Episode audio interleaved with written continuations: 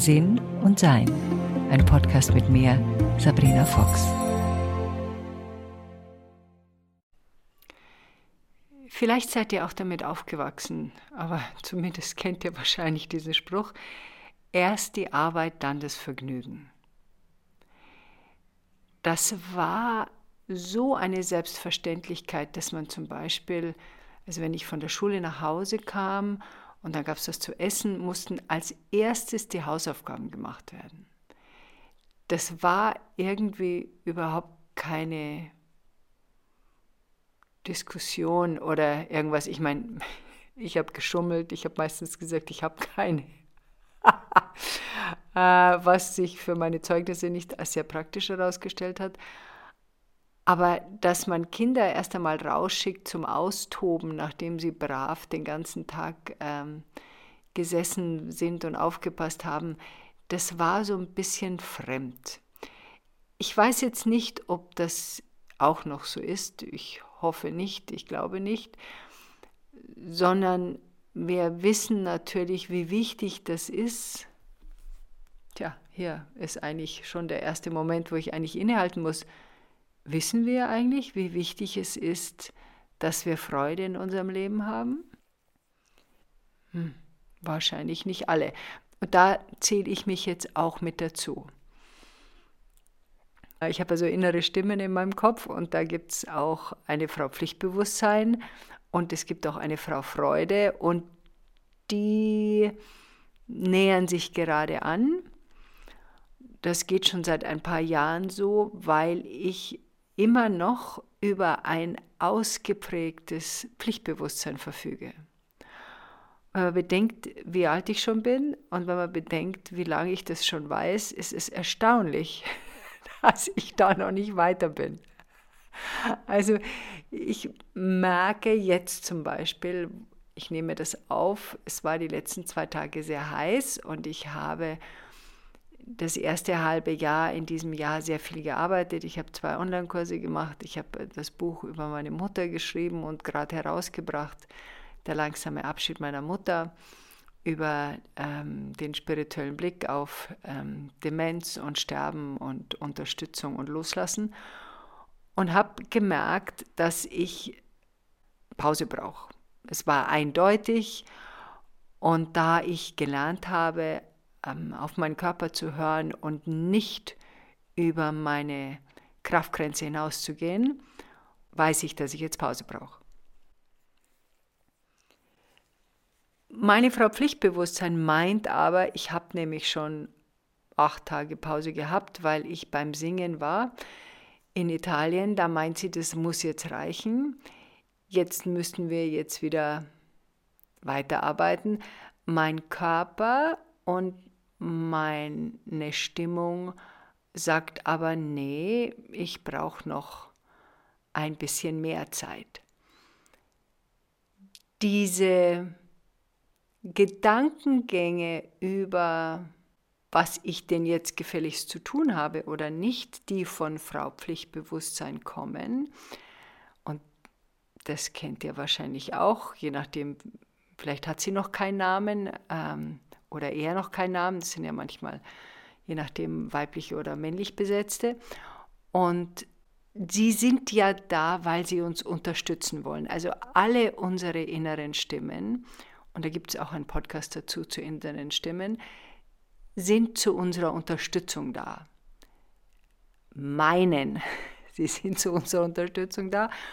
Und manchmal wissen sie nicht wirklich, dass auch noch andere innere Stimmen da sind und dass sie in einem Team arbeiten und vor allen Dingen, dass sie manchmal nicht helfen. Meine Frau pflichtbewusst weiß, dass sie manchmal nicht hilfreich ist und das hat damit was zu tun, dass ich ihr das sage. Das erste Mal war sie völlig schockiert, weil sie ja mir gesagt hat, dass du da bist, wo du bist und dass dein Leben so ist, wie es ist, hat entscheidend mit mir was zu tun, also mit ihr als pflichtbewusst. Und ja, das ist wahr. Aber ich bin auch keine junge Frau mehr, die jetzt unbedingt noch Karriere machen will, wo bestimmte Dinge sehr wichtig sind, dass ich sehr viel mehr Kraft dahinter schiebe, um nach vorne zu kommen, was ich damals wollte. Das hat sich auch natürlich relativiert. Ihr Verständnis, wie wir miteinander umgehen, relativiert. Also sie ist nicht dauernd da, aber sie meldet sich. Und sie meldet sich immer dann, wenn ich nichts tue. Also nichts im Sinne von, ich beantworte keine E-Mails, ich mache keine Wäsche, ich koche nicht, ich räume nicht auf, ich mache kein Yoga, also Dinge, die sie meint, die mich beschäftigen sollen, sondern ich sitze vielleicht nur im Garten oder meditiere länger als üblich oder liege in der Hängematte. Also da gibt es so bestimmte Dinge, die kann sie noch nicht einordnen. Es ist auch nicht ihre Aufgabe, das einzuordnen. Es ist meine Aufgabe, diese Gruppe an inneren Stimmen in ihre richtige Position zu bringen und damit in eine Priorität. Die Priorität, erst die Arbeit, dann das Vergnügen, ist sehr tief in mir verwurzelt. Und da gibt es sofort ja, so eine Art Schuldgefühl, wenn ich irgendwas nicht tue oder mache oder mit meiner Zeit doch was machen könnte. Und mir ist natürlich diese Verwurzelung bewusst. Ich versuche das jetzt umzudrehen. Erst das Vergnügen, dann die Arbeit. Und zwar bewusst in diesem Zusammenhang erst das Vergnügen und dann die Arbeit. Jetzt kommt es natürlich darauf an, in welcher beruflichen Situation wir sind. Ich bin freiberuflich, also viel meiner Arbeit findet auch abends statt, weil ich genieße die Ruhe, da ist außen, niemand ruft an, keiner braucht was, da ist komplette Stille. Also ich kann mir meinen Arbeitstag einteilen. Das hat nicht jeder. Noch dazu, wenn man Kinder hat oder in einer Versorgungsposition ist dann ist es noch schwieriger machbar. Trotz allem geht es ja auch darum, dass wir unsere Aufmerksamkeit auf Prioritätenreihenfolge legen. Was ist die eigene Prioritätenreihenfolge?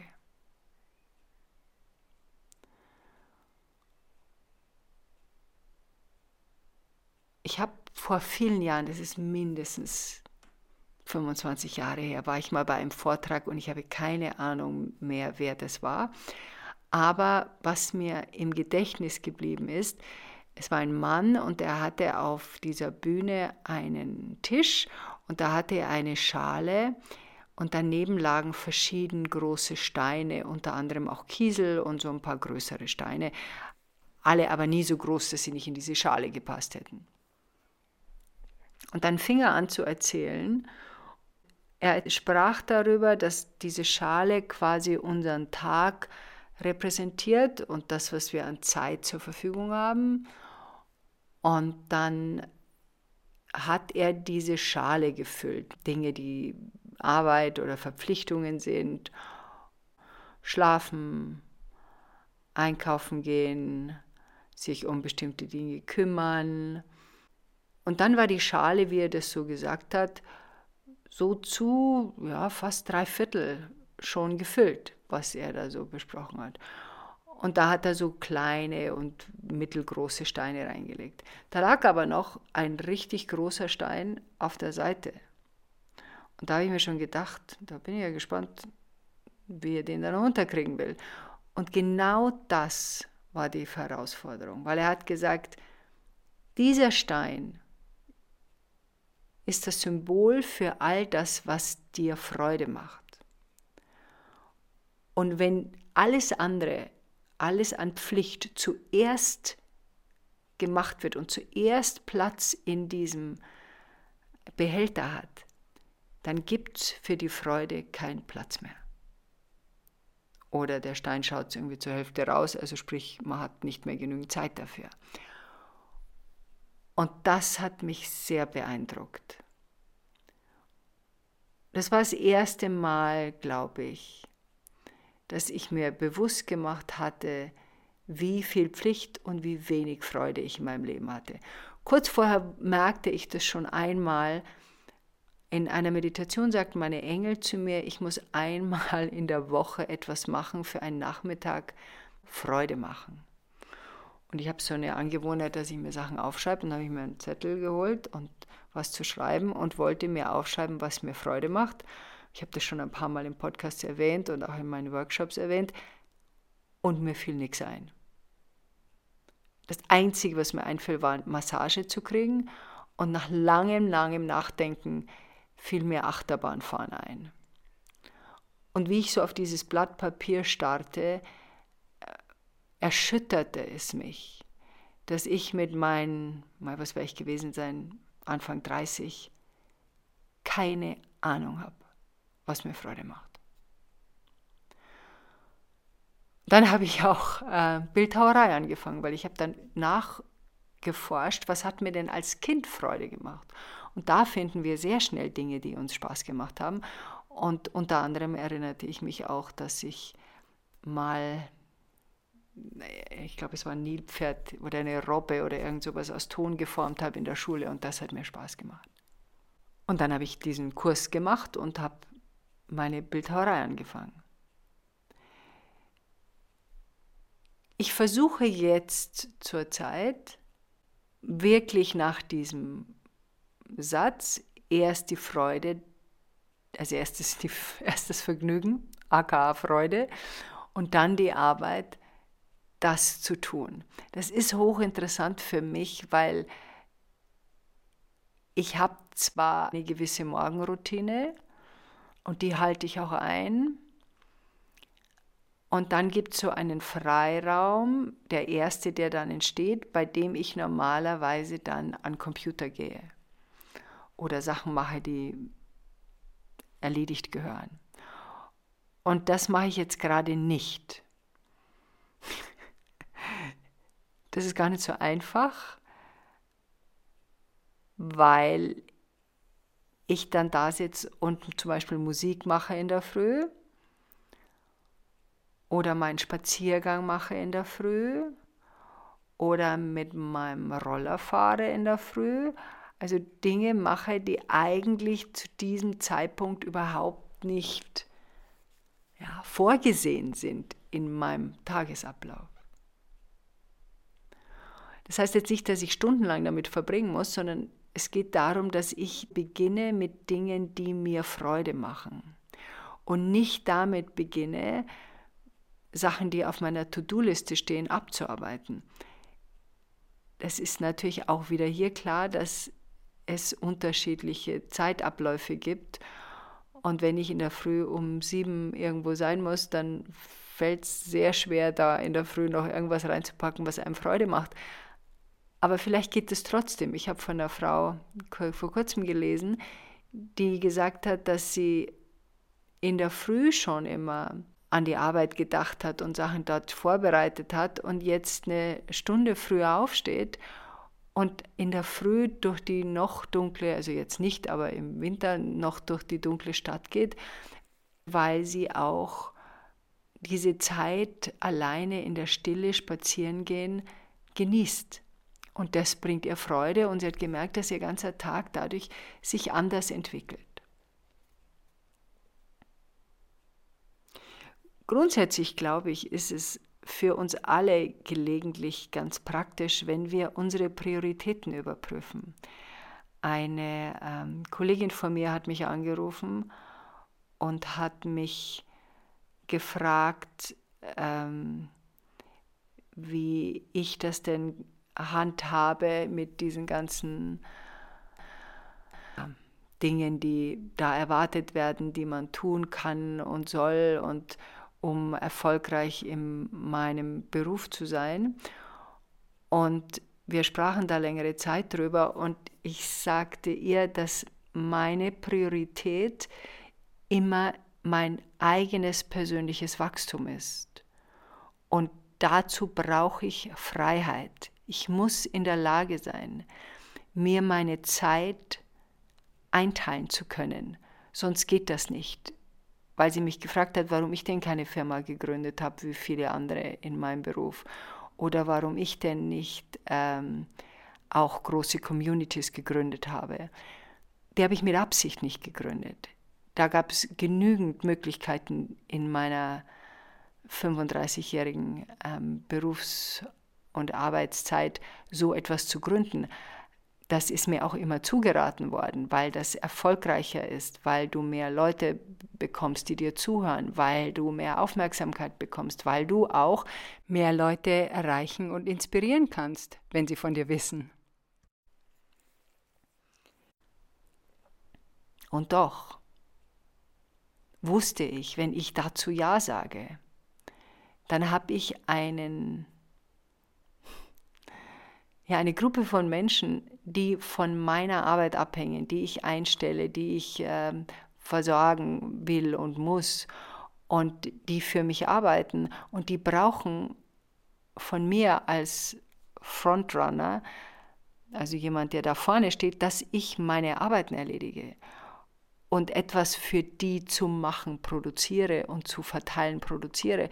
Und das würde bedeuten, meine Priorität, mein eigenes persönliches Wachstum muss zwangsläufig nach hinten rutschen, weil die Freiheit nicht mehr da ist, zu sagen, ich höre jetzt mal drei Jahre auf, jetzt mal ein Jahr auf. Oder ich ziehe mich jetzt mal zurück. Und das waren alles die, das ich gemacht habe in meinen 35 Jahren. Das ist aber meine Priorität. Das muss nicht eine andere sein und manche Leute können das vielleicht auch anders lösen, als ich das kann. Aber ich kann das nur lösen und ich kann meine Priorität in diesem Bereich nur haben, wenn ich eine Freiheit habe und kein Rattenschwanz an Leuten, die von mir abhängig sind. Das hat Nachteile, weil ich auch viel alleine machen muss, aber es hat eben Vorteile, dass ich jederzeit eine Pause einlegen kann, wenn es für mich wichtig ist. Das Wort Rattenschwanz meine ich jetzt nicht äh, despektierlich zu Leuten, die äh, Unterstützung sind, sondern das ist einfach so eine, ein Sprachgebrauch, der beschreibt, wie viel dann dranhängt, weil der Schwanz der Ratte länger ist als die Ratte und wie viel dann da dranhängt, um um dieses System weiter nach vorne zu bewegen. Und in diesem Gespräch sagte mir die Kollegin auch, in ihrem Leben ist eben ihr eigenes Wachstum auch erste Priorität. Und da entstehen natürlich Dinge, die sich dann eben zwangsläufig nicht ergeben. Du wirst nicht mit der Einstellung, die ich jetzt habe, äh, Nummer eins irgendwo weil das etwas anderes verlangt.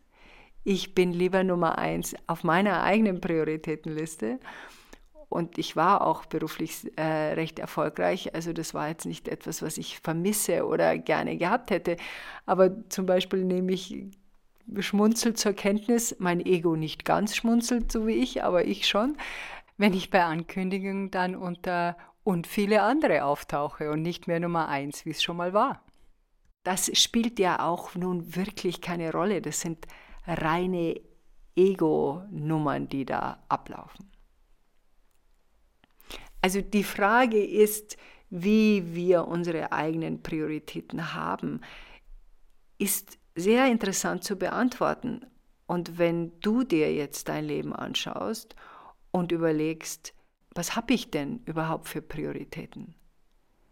Und die ändern sich auch im Laufe der Zeit. Es mag eine Zeit geben, wo Reisen ganz wichtig ist und dann ist plötzlich das eigene Zuhause was ganz Wichtiges und die Priorität ist, schön zu wohnen. Diese Veränderungen auch wirklich anzuerkennen und auch zu merken, wenn wir merken, wir sind im Pflichtbewusstsein so tief verankert, zu schauen, was man denn da an Stellschrauben ändern kann. Wir können immer was ändern. Also wenn die erste, der erste Impuls jetzt auf das Zuhören ist, aber, das ist, tut mir leid, immer ein Zeichen dass man ein bisschen mehr Flexibilität in der Veränderungsvariante braucht, weil das aber aus dem tiefen Sein kommt, dass man, oder dieser andere Satz, das habe ich alles schon probiert, auch beide Sätze, aber, und das habe ich alles schon probiert, sind immer so ein bisschen Warnzeichen, die uns zurückhalten, nochmal genau nachzuschauen, was kann ich bitte da doch noch verändern. Hat sich nicht etwas verschoben?